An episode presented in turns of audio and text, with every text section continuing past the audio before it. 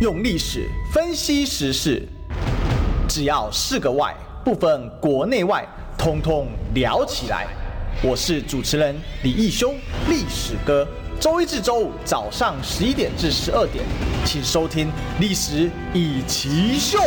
各位中广听众朋友，大家早，这里是《历史一起秀》的现场，我是主持人历史哥李义修。今天呢，我们有一位新来宾初登版啊，是我们中央研究院近史所副研究员吴启娜博士。博士早。哎，早，大家好，是老师。我们今天呢，这个。呃，其实最近台湾非常的热闹哈。那老师是做这个新疆史的，呃，这个就是说新疆研究的这个专家了哈。那就说，哎，奇怪，最近历史哥，我们最近都在谈台海议题，那谈谈个新疆哈啊。这当然，第一个啊，讨论学术啊，没得给你分时机的。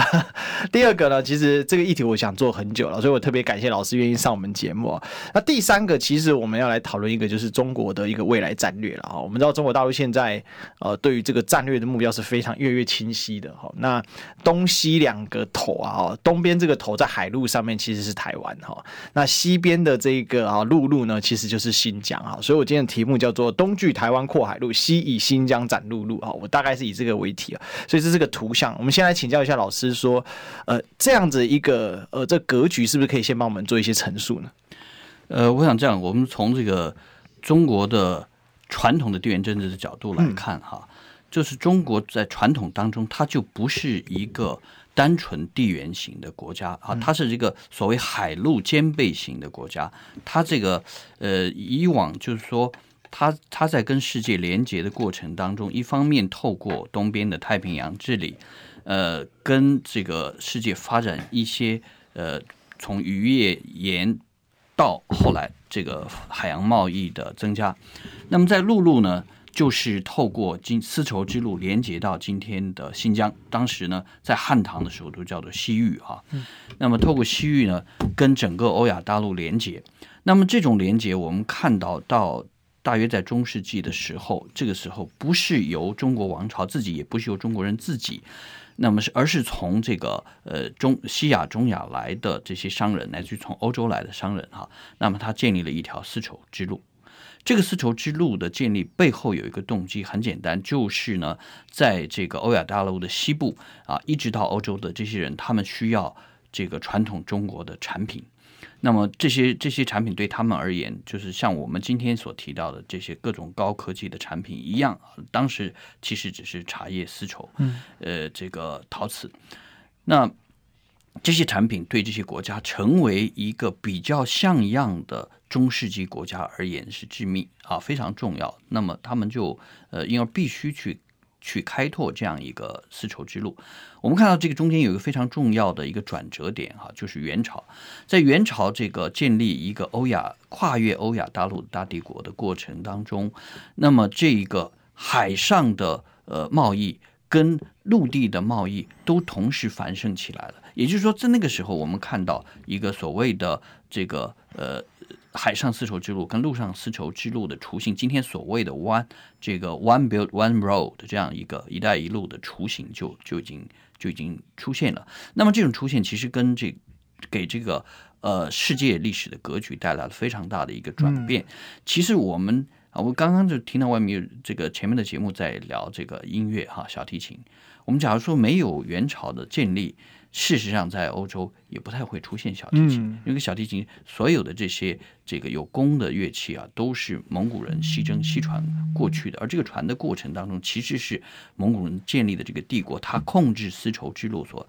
达成的一个一个结果。好，那么还有很多，我们讲到西洋棋，其实这个西洋棋不是西洋，是蒙古啊。那么这个都是呃，我我们今天看到整个西洋的所谓这个欧洲的这个呃，从它的现代。学术体系、现代科学这些科学呢，成为基督教的对立面。它的起点呢，都跟丝绸之路所所发生的东西文化交流有直接关系。是，所以刚才老师给我们一个图像啊，就在元朝。不过老师，我可不可以请教一下？其实如果再往前推，其实，在唐朝的时候，我可不可以说，隋唐帝国其实就已经有这样的雏形，然后有这样一个非常热络的海上贸易？因为我们知道，比如说像这个唐代的高僧啊，啊，像这个玄奘，哎，他去西域啊，他去这个不是说他去印度去天竺啊，他回来的时候，曾经有人建议说，哎，你是不是干脆坐坐船又坐回来啊？像法显啊，后来的啊这些高僧，就是说，其实我们可以看到，当时在海路上其实也是很发达，而且也做了很多的，比如说阿拉伯商人啊，印这个波斯的商人啊，哈，或者是甚至来自于东南亚的商人，所以这样的一个图谱，其实是跟整个中国在这个地理位置其实也有很大关系的。呃，是，这这是毫无疑问的，就是其实当然在唐朝，整个这个海上的丝绸之路跟陆上丝绸之路的雏形就已经存在了哈，只是它的规模啊没有后来的元朝以及到现在那么大而已。嗯，而这种这个呃丝绸之路往来的遗迹，我们在今天的这个中国的沿海都可以看到。你像这个呃。呃，这个广东跟福建哈，其实留下很多阿拉伯的商人留下的这个遗迹，除了贸易的遗迹，还有文化的遗迹。所以，我们看早期的中国伊斯兰啊，最早的清真寺，大约就是在这个时候，从唐到宋这一段期间出现的。那么，跟这个相对，我们看到陆上的丝绸之路呢，这个呃，也带来了伊斯兰教，就是最早的这个这个中国内陆的大型伊斯兰教寺院，就是呃，位于长安啊，今天的。今天的西安，就是这两个我们看到相距那么远的清真寺啊，其实就代表了这个，呃，早早在七世纪八世纪的时候，嗯，呃，这个丝绸之路就已经非常繁盛了。是，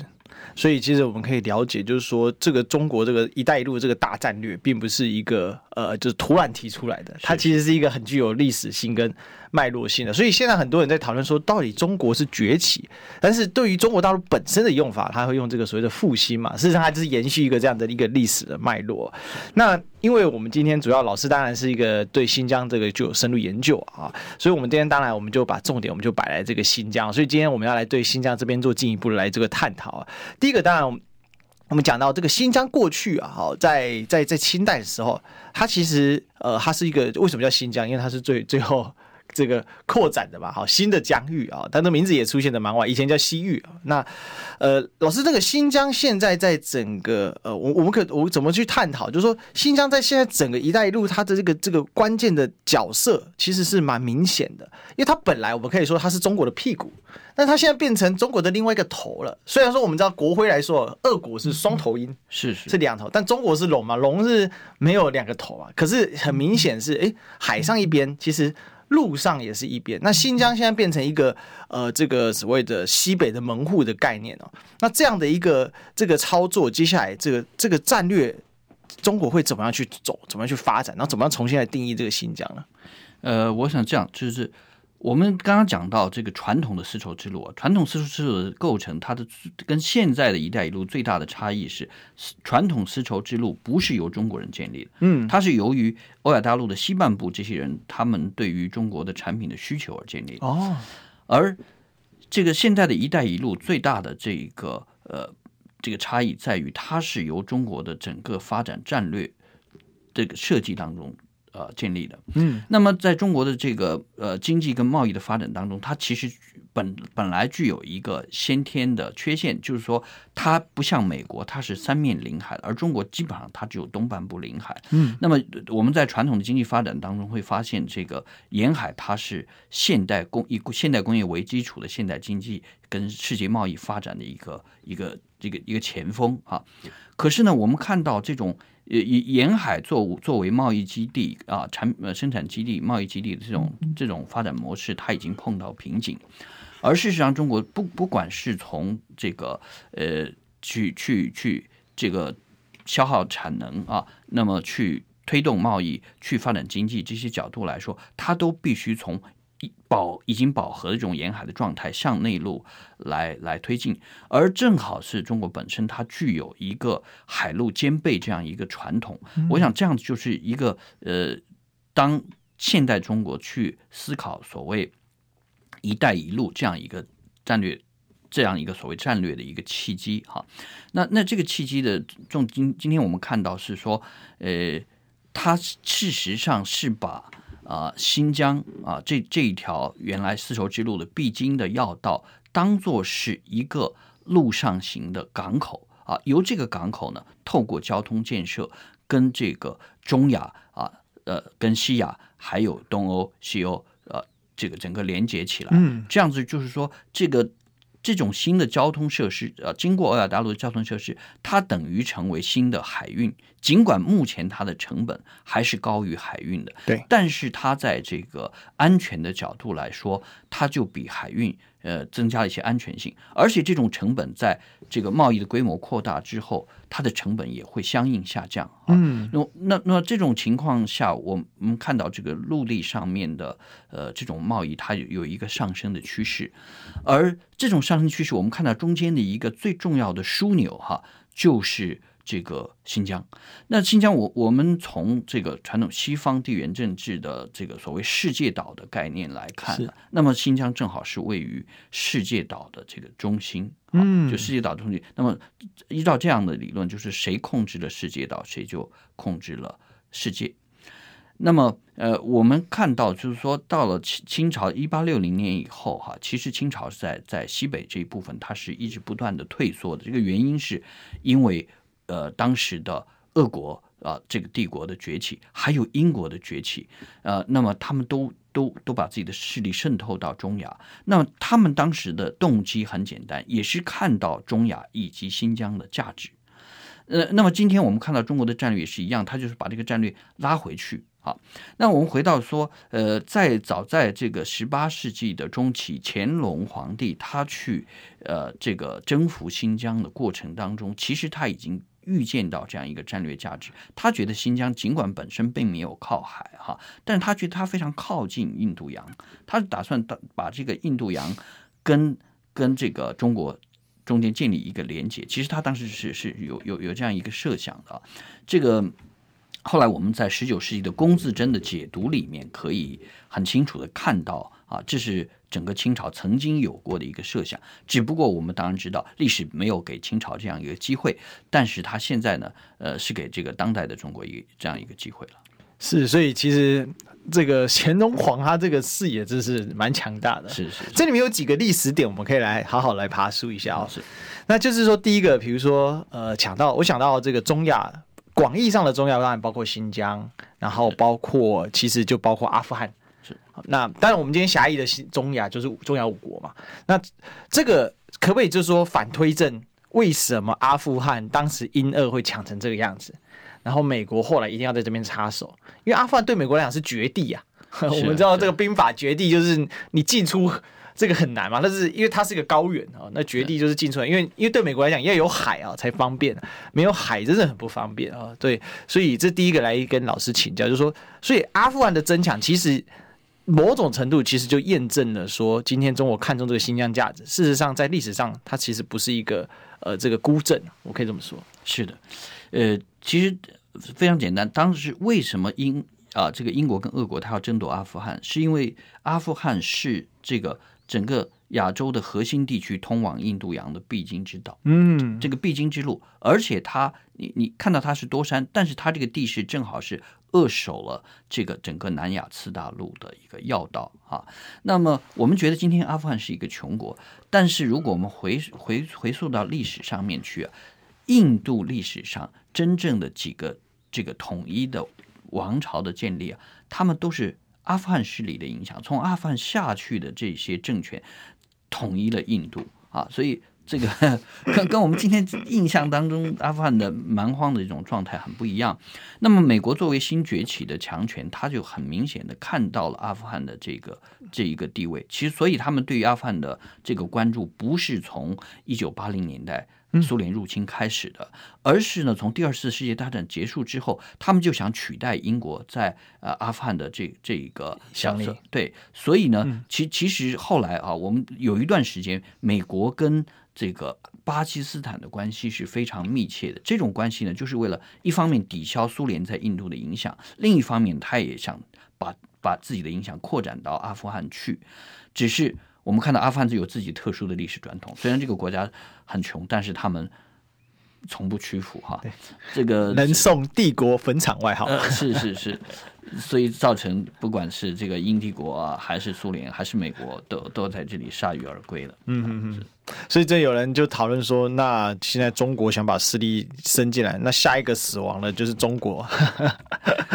呃，这个我们如果是把它放到一个帝国的脉络里面，听起来中国好像是前景也也也不妙啊。嗯。不过呢，呃，我们如果把历史再拉长，拉到这个更长一点，就是中国跟阿富汗的关系。呃，不是从这个呃近代建立的啊，这种关系要一直一直这个我们追溯到西汉时期。这个西汉时期呢，阿富汗当时的这个统治者是所谓呃这个大肉之人，大肉之人啊，贵贵霜王朝。那么他跟这个西汉的关系，就是西西汉希望跟他建立一个战略同盟，来共同抵抗这匈奴。啊，虽然大肉之人跟他的这个连接没有建立，但是大肉之人跟他的这个呃，跟跟这个汉朝之间的历史连接、政治连接、文化连接是没有中断，所以我们我们才看到说，呃，整个比如说印度文化哈，尤其是佛教，它是借由这个阿富汗这个路径传到中国来的。那接下来中国的这个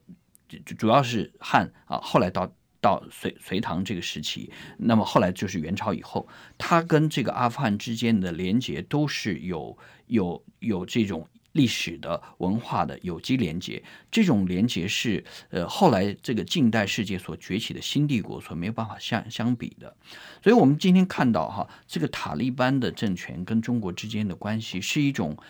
呃，外人所没有办法完全理解的关系，哦、是这很重要。哎、呃，完没有办法完全理解。我我们举举个例子啊，就是说，不仅是一九八零年代的这个呃呃，当时的这个阿富汗反抗运动，它是中美共同援助它，但是真正实质的援助，包括军事训练，这是由中国呃来负担的。那么今天的塔利班的领袖，我们看到，不仅他在政治上、经济上，他需要中国的支持。啊，我们看到塔利班领袖乘坐的座车啊，它是红旗牌的轿车。嗯，啊，这个红旗牌它有政治的意味，这是所有的这个在中国大陆的这些听众呃都会了解的一件事情。啊，其实其实其实背后的动机不不止这个，是因为呢，如果我们乘坐，就是对阿塔利班的领导人来说，他乘坐其他品牌的这个车子，他有可能被被美国的 GPS 定位。我们知道，美国在这个中东，在西亚。要要要要杀掉一个他们想杀掉的人，这是非常容易的事情。可是红旗你没有办法做这个定义，他是用北斗，是是是，所以这个这这种连接是美国人现在可能不容易理解，也不容易去改变的。对，其实这里面很很有很有趣嘛，就阿富汗老师刚才真的提了一个很有这个很大家。读这个班超投笔冲了，我不知道现在还有多少人还记得这一段历史啊？就讲到，呃，这个他当时这个是已经东汉了，他还是在想办法要找。哦，往这个西往西去找到这个大肉子，那当然这更别说就张骞通西域，当时最主要目标其实就是要找找这个这个所谓的大大肉子，就是贵霜王朝嘛哈。那红旗汽车我稍微补充一下，红旗汽车就是中国大陆领导人这个一定要承承担乘坐的高干必搭车，其实就官方车用就是用这一台啊。那呃事实上这个不止啊，清朝其实也跟阿富汗也有建立这个连结的关系嘛。对，那时候还是名义上还是藩属。对，爱乌罕啊，对，所以这个地方它有它很强的一个特色性。然后倒回来，我们就讲一下这个刚才呃，我就突然想到呃，这个把。印度洋当做出海口，那我突然想到有个人反向做这个摩尔帝国。啊，是是，对，那这铁木尔啦，说说铁木尔帝国哈、嗯。那另外大家继续来请教，就是说新疆作为一个呃，现在作为一个这口岸的概念啊，其实草原我们刚才也提到一个观念，就是说草原是可以把它当成一个海洋的概念，但是这个海洋跟海上的海洋最大的不一样，就是说海上海洋它有很多不可未知性，因为我们知道海。那另外还有就是这几年最难搞的就是索马利亚海盗哦，非常这个甚至有一些这个我看到现在有一些 YouTuber 啊，他是船员或船长，他就把他被索马利亚海盗围攻的，他就把他给上船了。他说他们就要请那个专业的这个护卫啊，哦上舰一次花好多美啊几几十万美金哦来做护卫，呃，那当然这个就是海上的不可谓之性了。那老师我请教一下。现在一个状况，我们刚才讲谈到这个势力范围啊，阿富汗现在这个样子是等于说，呃，英国的势力退去了嘛？那当然苏联的势力也也退去了，哦，那接下来美国势力也退去，等于腾出一个真空，让现在中国有一个呃可以啊进来的空间。但是中亚这个地方一直都是俄国的势力，但我们最近看到一个关键是所谓的吉尔吉斯啊。哦，这个所谓中极铁路要要来开办。那为什么这个时候开始，俄国选择打开了中亚这块门？呃，我我想这个俄国它有它呃被迫的那一面，也有它主动那一面。啊，我想这个现在我们知道俄乌战争正在进行当中，其实这个在俄乌战争当中，俄国的处境呃是比以往艰困非常多哈。在这种情况下，其实他需要去呃跟中国做某种程度的结盟啊，尽管它不是我们看到传统传统的政治军事意义上的那种结盟，但它需要中国至少从背后呃不要去去撤走它。呃，那这这种情况下，这个中亚跟中国之间的利益连结呢，原来是对俄国，在俄国看来，对它构成某种潜在的战略威胁。嗯、可是现在呢，这种反而变成对它的一个最背后的支持啊。另外就是，呃，我从客观上讲，就是俄国本身它的实力衰弱了以后，它要把它自己的力量集中到这个欧洲。这个区域，那么在亚洲呢，他必须要去放弃原来他的一些一些控制啊。那那我们再讲，其实还我们回到这个中亚地区本身，就是说，原来前苏联的中亚加盟共和国，他们在独立之后，其实也经历过一个呃比较漫长的离心的过程。他们对对于这个苏联，我们我我们讲，其实还是有一定的怀念的啊。嗯，接下来，但是他们对于新新建立的俄罗斯联邦是有所忌惮的，他不希望俄罗斯联邦恢复以前苏联。在这这些地区的影响力，因为这些这个有五个中亚的这个呃这个前苏联加盟共和国，他们都在建立自己的民族主义意识形态体系，那么自己新的地缘安全这个观跟地缘安全利益，然后还有自己的这个这个经济，他们有自己的经济需求，这个经济需求不完全是跟俄国连接，现在更大的程度上，你看到它是跟跟中国连接在一起。所以，所以其实这个经济就慢慢产生转向，因为毕竟俄国就不是苏联嘛，哈，是对。但是呢，这个广播呢还是要广告，好，我们进广告。用历史分析国内外，只要是个“外”，统统聊起来。我是主持人李易修，历史哥，请收听《历史以奇秀》。欢迎回来，这里是历史一起秀的现场，我是主持人历史哥李一修。那我们今天现场来宾呢，是我们中医院近史所研究员吴晴亮博士，老邵。哎，大家好。是，然后这个因为那个庆玲姐有交代哈，所以我一定要跟各位听众分享一下，就是呢，这个我我刚刚这个过完一个很充实的父亲节啊，然后呢，我这个我太太呢帮我做了一个我的我的这个什么父亲节的贺卡啊，虽然听众看不到，所以你可以到 YouTube 的中广上顺便订阅一下我们中广的 YouTube 啊，然后这边分享给大家，好，谢谢啊，那这个真的是。虽然很累了啊，这个这个周末，因为刚好我我父母啊，这个他们也去度假了啊，所以星期天呢，我们就带带着跑了一整天了，然后晚上我还跟着做节目，又做了四个小时，所以就是完全没有休息到。但是有有宝宝嘛，特别开心啊，然后还是要特别感谢老婆啊，这个帮我们做这个父亲节贺卡。好，那也祝大家了父亲节快乐，因为今天是八八节啊。那呃，不管呢是你有孩子，或者是呢你总是别人的孩子，所以父亲节就有双重意义嘛。好，我们当儿子的啊。那同时你可能也当了爸爸了哈，所以呢，呃，这个大家了啊，这个一起来过父亲节。好，那这个闲话了哈，那我拉回来讲，因为麒麟姐交代我要一定要讲一下哈。那拉回来讲，呃，我们来继续来请教老师，因为其实我们刚才提到就是所谓的中极铁路嘛，但我觉得它这个是一个第二阶段啊。其实第一阶段，刚刚老师其实也有提到一些。俄国的这个力量跟苏联其实毕竟是不一样的，是。那里面有一个很复杂的作用机制，就中亚五国它要寻求一些安全性，然后重建他们的民族主义，因为我们知道苏联是去民族主义的嘛，是，或者说采用这种所谓的爱国主义来取代哦民族主义，就是说你热爱这个祖国嘛，就苏联啊，但但是你可以有各民族是和谐协调的，呃，这里面的这个关键的因素就是说，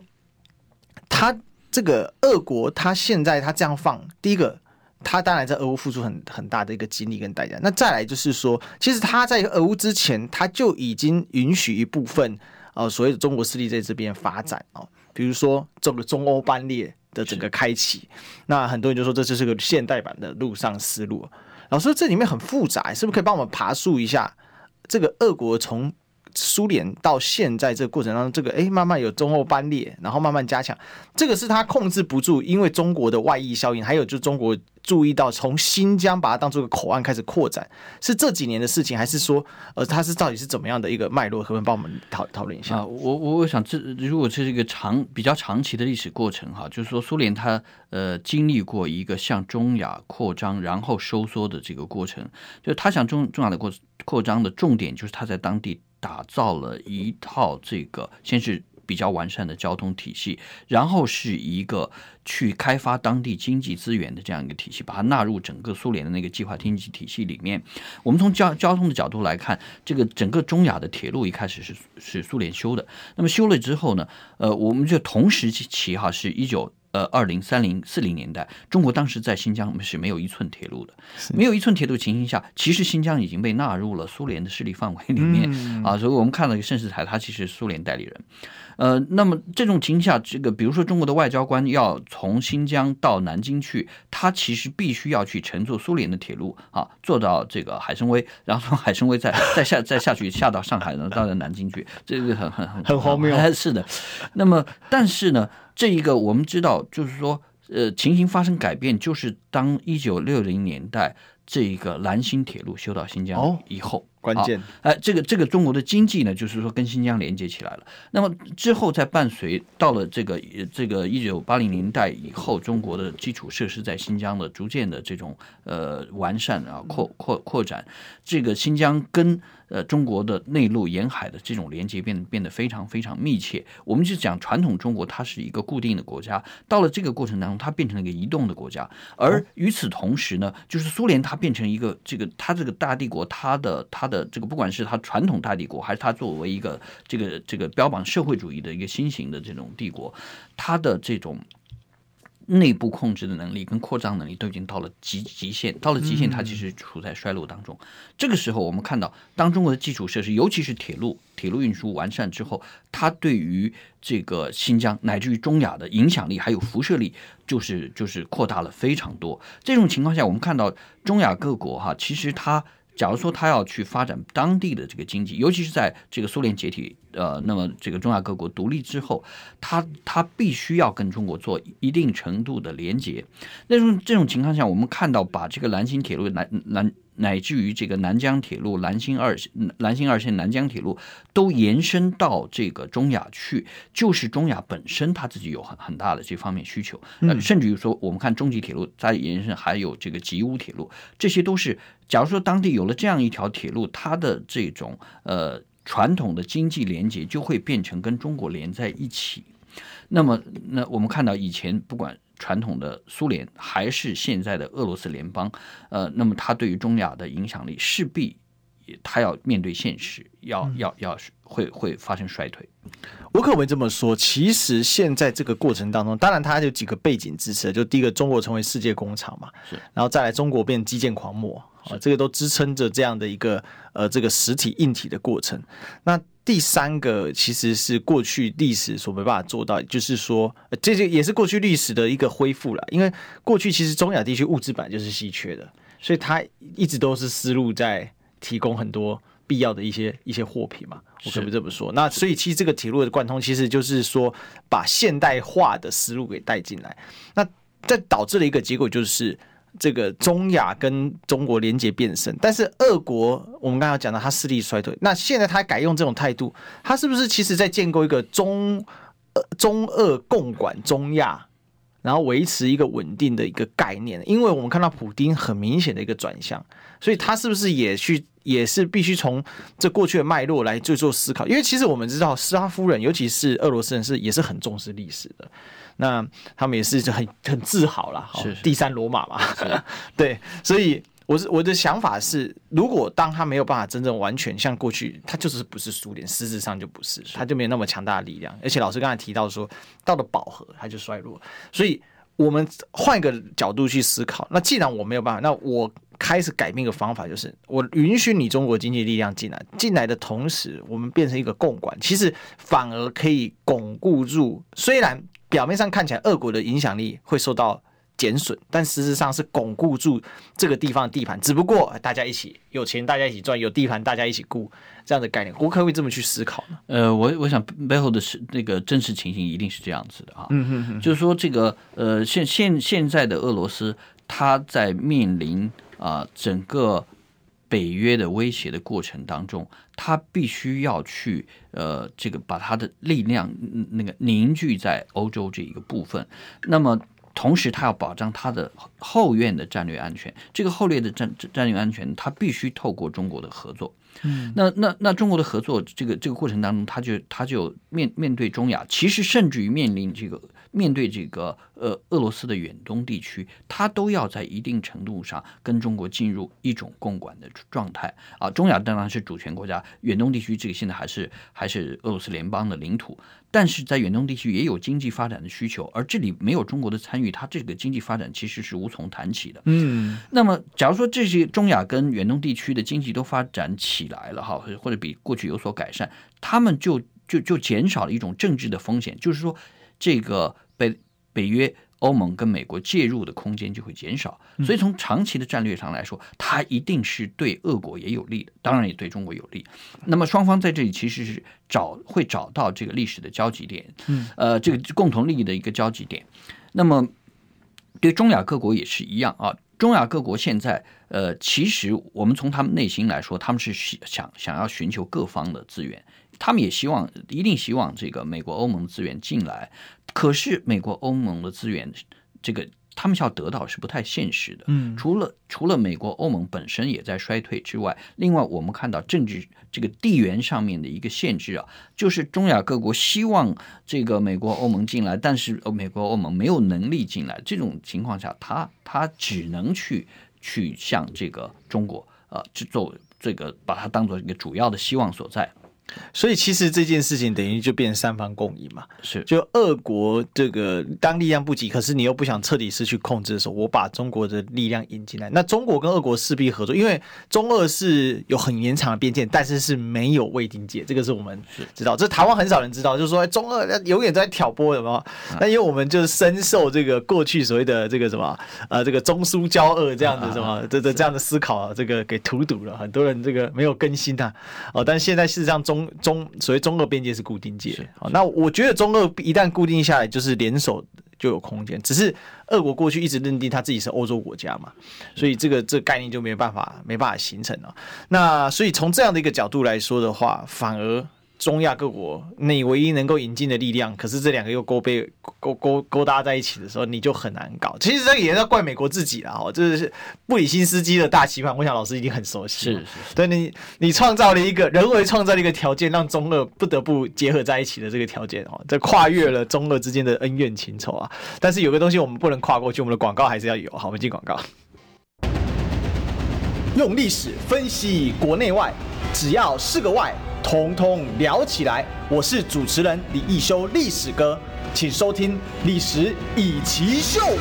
欢迎回来，这里是《历史一奇秀》的现场，我是主持人历史哥李易修。我们今天的现场来宾是我们中央研究院近史所副研究员吴奇娜博士，老师好。哎，大家好，是我们这个刚才在讨论哦，这个就是中亚啊，在这里面的一个呃这个位置。其实我们刚才做了一些爬树，那当然再来就要跟老师请教一个最关键的核心了，因为我们刚才说到这个中亚打通了嘛，好，那当然就往西，其实最主要就是中亚这块拼图，好，那后面当然还有一些啦，包括伊朗这一些的哈，那这个我们卖关子，而且也许今天看不到，可以聊到，但是关键核心还是在于新疆这里的本身，因为你既然要从新疆作为呃向西的这个。呃，这个口岸的话，那新疆的治理就很重要。那很多人对新疆的治理哦，其实都深受这个西方媒体的影响，所以会一直认为说新疆就是一个暴乱不止，然后宗教冲突、种族撕裂，然后呢水深火热、强迫劳动，呃，反正我们可以可以想更多恶毒的负面的名词在这上面了哈，包括呃这个。这这一次我们刚刚这个佩洛西刚来嘛，哈，他也是认为他就是要关注新疆的人权，好，他这长期关注，所以呢，他来台湾哦，他说他这个就是要对抗极权啊，有人说他是反共哦。那天我一个这个这个这个这个朋友，他跟我说，你用反共太狭隘，他就是反一切极权。所以呢，新疆现在啊就是遭受极权哦。我说佩佩洛西的逻辑啊，所以新疆现在很很惨烈这样子。可是老师当然是研究新疆，所以我们来讨论一下这个所谓的中华人民共和国建立之后对新疆的治理啊，因为唯有此地安，我们刚才谈的那一些所谓图谱才有可能实现嘛。而不安的怎么实现呢？哦，所以老师关于新疆自己这一块，是不是可以帮我们说明一下？因为这台湾人非常陌生，而且我们几乎看到的都不是，好像都不是真正原始的样貌。呃，我想是这样，我们讲新疆呢，大概要从呃左宗棠他他等于是收复新疆那个时候讲起哈、啊。他收复的新疆其实是一个呃跟。乾隆时代的新疆不不一样的新疆了，因为他经历过所谓回民事变，这个回民事变的背景是伊斯兰啊。嗯、那么，所以当这个左宗棠呢呃的收复新疆的时候，他必须面对当地的这个伊斯兰的议题啊。那这个左宗棠所做的事情是，呃，他改变了乾隆时代完全任任用当地的这个。地方势势力啊，地方的世俗势力来担任博客的一个一个传统，而而逐渐把新疆改造成为行省。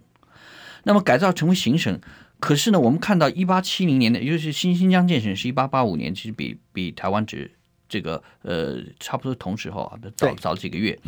呃，那么这个建立之后，当时的整个清朝以及后来的中华民国都是处在一个。呃，比较衰弱的阶段，所以他对新疆没有实质的控制，所以这个时候讲，那个时候被称作新疆省，但是只有名义上的新疆省，但是这个他的控制是非常负面的啊。嗯，那么当当这个呃呃这个中共呢，在在一九四零年进入新疆啊，那那在一九五五年建立新疆维吾尔自治区，他就是用这个民族区域自治的名义来承认当地少数族群的。的这个经济文化权益，还有一定的政治权益，在这种情况下，我们看到这个呃，有五个地方成立了省级的这个民族自治区啊，新疆是其中一个，在这里面，当然中共是去强调。他要这个民族平等啊，还要照照照照顾啊，所以照顾当地少数族群的利益。但是与此同时呢，他的统治术又就焦点转变了，就是说这个统治一方一方面包括说，呃，这个原来到新疆的这个呃，包括国军官兵啊，还有解放军的官兵留下来，呃，这个成立起生产建设兵团。这个生产兵兵团的名字我们听起来好像很军事，其实它就是国营农场啊。那么第二呢，是他在。这个当地的这个这个维吾尔、哈萨克等等这些社区当中建立共产党的组织，那共产党的这个党员都是都是由当地的少数民族少数民族组成的。在这种情况下，共产党的组织其实跟他的这个。行政组织是平行，甚至于共产党组织拥有决策权。那这个情形下，在在整个的毛时代哈，呃，我想在这个对新疆的这种这种控制是是相对稳定的啊，并且说我们看到新疆在在文化大革命的期间曾经发生一些武力的冲突，嗯，那么当时这个武力的冲突不太有族群性。呃，就是说，呃，你你会看到不同的派系当中，呃，既有汉人，也有维吾尔人，也有汉回，也有哈萨克等等，它不是用这个这个所谓的民族来划分界限的。但是到了这个呃所谓这个改革开放之后，呃，刚刚我们有提到这种交通设施的改善哈，还有其实还包括当时的中华人民共和国，它废除了户口。啊，这个所谓单位粮票这些重要的制度，那么人可以自由流动了。嗯、这个时候，我们看到内地的移民可以更多的，他自己去的，不是有自发性的，他自发的移到新疆。嗯、那同时，新疆的很多人他希望。在内地找到工作，尤其在沿海沿海找到工作，这样所得会高很多。这样大规模的移动就造造成人群的交流，那么交流当中其实有文化差异，这个文化差差异是造成冲突的。同时，新疆我以及全部的中国也向世界开放，新疆呢跟世界开放的过程当中接触到很多的伊斯兰，更多的不是中国伊斯兰的，比如说沙乌地啊，这个这个瓦哈比，那么他们在这个整个的。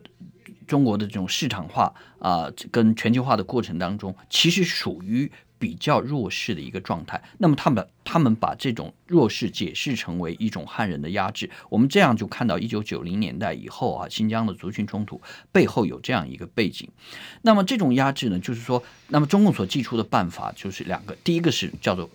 叫做援疆扶贫，那么就内地的每一个省要去。要去所谓对口去援助新疆的一个县，所以我们看到新疆的物质的建设那么其实是非相相相当好的啊。那么同时新疆也内内内地也要接收新疆的这个劳工去，但是另外一方面呢，他也要去呃这个压制新疆的这种呃。宗教的情绪，乃至于新的民族主义或者叫分离主义情绪，这种情绪下，就我们就看到说，这个前前几年一直到今天为止引引起热热议的这个像佩洛西所讲的人权议题，嗯，我我现在觉得人权议题是这样子。裴洛西如果真的去关心人权议题，我觉得也不错了哈。但是我觉得他背后当然有一个动机，真正的动机我们都看得到，就是他把新疆议题、台湾议题、香港议题等等都当作是一个工具。对啊，这个这个这个重点，你你真的关怀就就好就也也就罢了。他这种工具化之后，造成真实的人权议题并没有得到关怀。嗯，那么真实的这个这个新疆的民众，尤其是少数族群民众的经济利益。这个文化利益、政治利益并没有真的得到关怀，我觉得这这是这是这个，我觉得西方啊，呃，主要是美国、欧洲还有日本，这个他们在开始衰落之后一种不自信的体现，因为你把这个本来带有一理想色彩的一些议题变成自己的这种政治工具了，那他一定会这个混淆他的焦点。嗯嗯嗯嗯嗯嗯，所以其实这个新疆的治理上面变成说，西方来这边讲了很多，事实上是用自己的想法来做这件事，他根本没有真正去理解新疆的这个治理的逻辑是什么。因为刚才老师其实提了几个关键名词，比如包括建设新疆建设军团，我们刚才说这是一个国营农场，事实上它是跟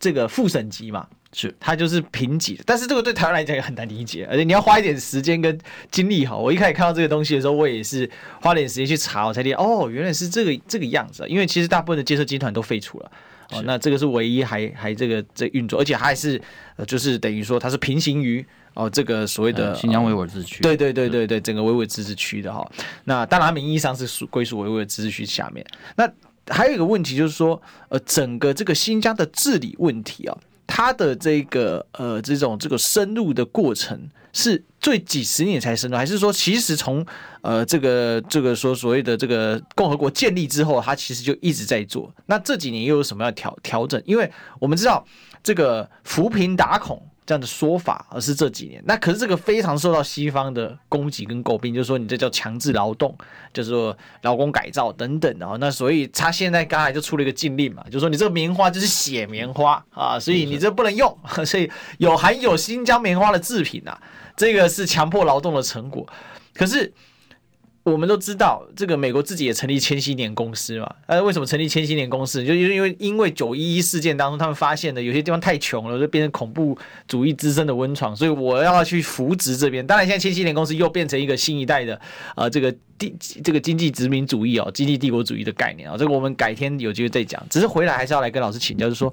呃，这个扶贫打孔被现在西方作为一种呃，他们作为一种理解的逻辑上就是。强制劳动新疆人民这件事情跟实情到底是怎么一回事？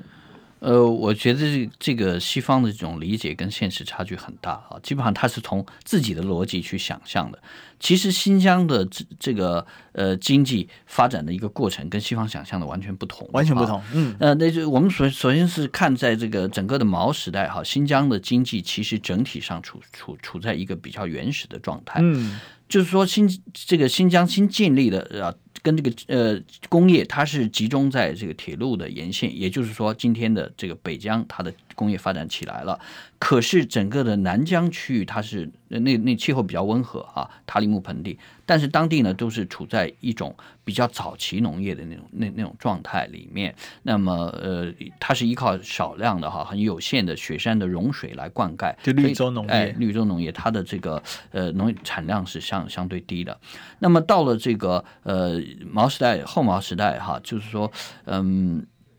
这个这个新疆的。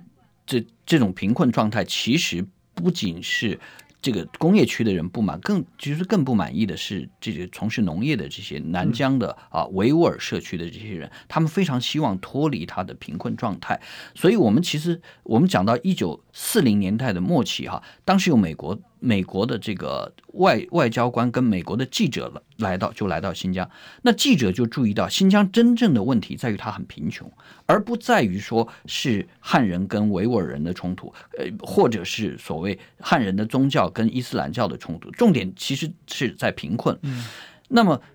所以到了一九九零年的的的重点呢，就是说转移到这个新疆对新疆的经济开发上面去了。这个开发里面就投入了很多，尤其是辅导所谓我们看南疆贫困区域它的经济转型。嗯、这个经济转型其实有一个一一个一个情形，就是说。它里面是不是缺少劳力？我们从新疆本身人口的角度来看啊，新疆的这个面面积是一百六十七万平方公里，也就是接近四十五个台湾这么大。那么它的人口呢，现在是两千三百万，跟台湾一样。那么当初呢，大概是一千五百万左右。一开始做，其实比台湾少啊。那那你会觉得好像是劳力这个短缺的，但是。这样一个判断，他不了解中国已经，中国是一个统一的国家，单一制的国家，它的人口会流动，其实比新疆的这些南疆农民还要贫困的，包括今天的这个河南省、四川省、甘肃省啊，还有旁边临近新疆的青海省。